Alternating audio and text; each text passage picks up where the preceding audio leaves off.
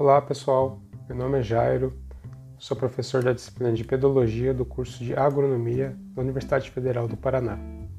Como forma alternativa de passar o conteúdo, eu resolvi criar esse podcast, onde uma série de episódios a gente vai falar dos principais pontos da disciplina, para forma de facilitar também o entendimento e o contato com o conteúdo da disciplina, facilitando então o aprendizado.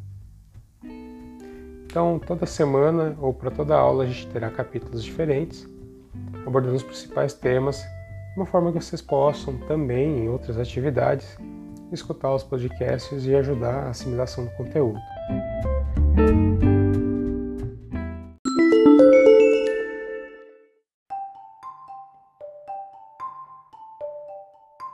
Bem, no episódio de hoje, a gente vai falar então sobre a importância da pedologia para o engenheiro agrônomo. Né? Esse é um episódio de introdução.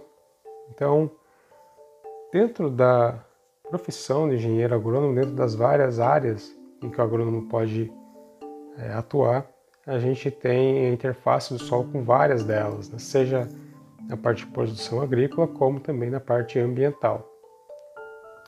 O solo fica nessa interface, então, né, entre as várias esferas como a hidrosfera, a atmosfera, a biosfera, e a gente tem que se apropriar desses conceitos para então fazer o melhor uso e ter a melhor aptidão possível.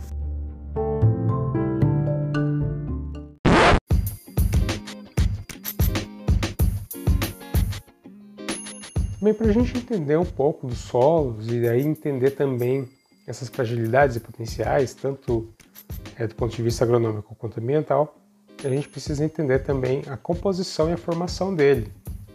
Então, ao longo da disciplina, a gente vai falar de vários atributos físicos, químicos, biológicos, entre outros, e também os processos que deram origem a esses diferentes solos que a gente encontra hoje, sempre associando o impacto desses diferentes processos nos atributos do solo e o que gera então de potencial e limitação a esses solos.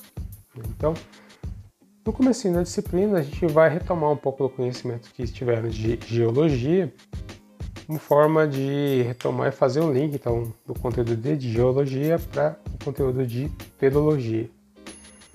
Bem, vocês viram em geologia que a gente tem vários níveis estruturais, a gente tem os minerais, né? os minerais então, se caracterizam por ter uma ordenação estrutural, né? ou seja, eles têm uma, uma sequência lógica de organização entre os átomos e forma, estrutura e composição química. E esses minerais, quando agrupados, eles podem formar rochas. Então as rochas são agrupamentos de diferentes minerais. Então a gente tem essas diferenças entre elemento químico, que é aquele, por exemplo, silício ou oxigênio, que está na estrutura do mineral.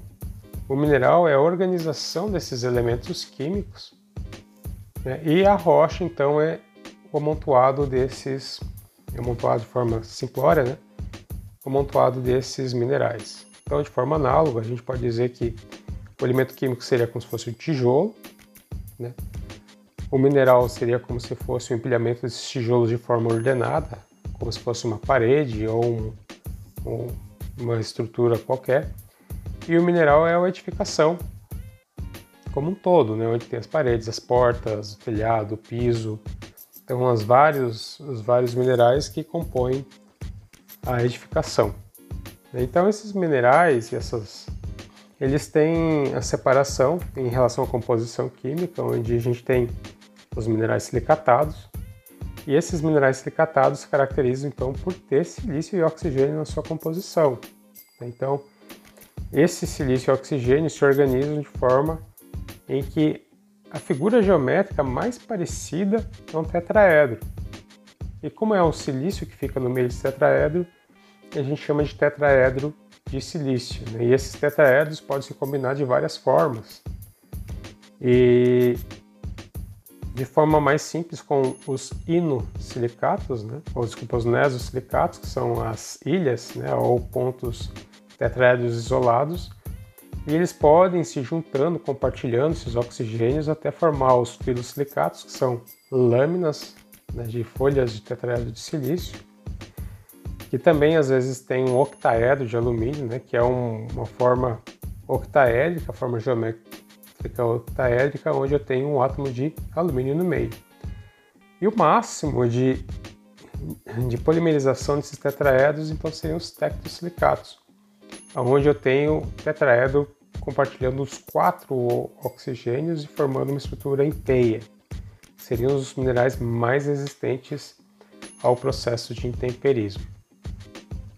Bem, dentro das rochas, a gente também tem a separação de rochas é, em relação à origem, e a gente pode separar as três principais, que são as ígneas, aquelas formadas pela consolidação da lava ou do magma.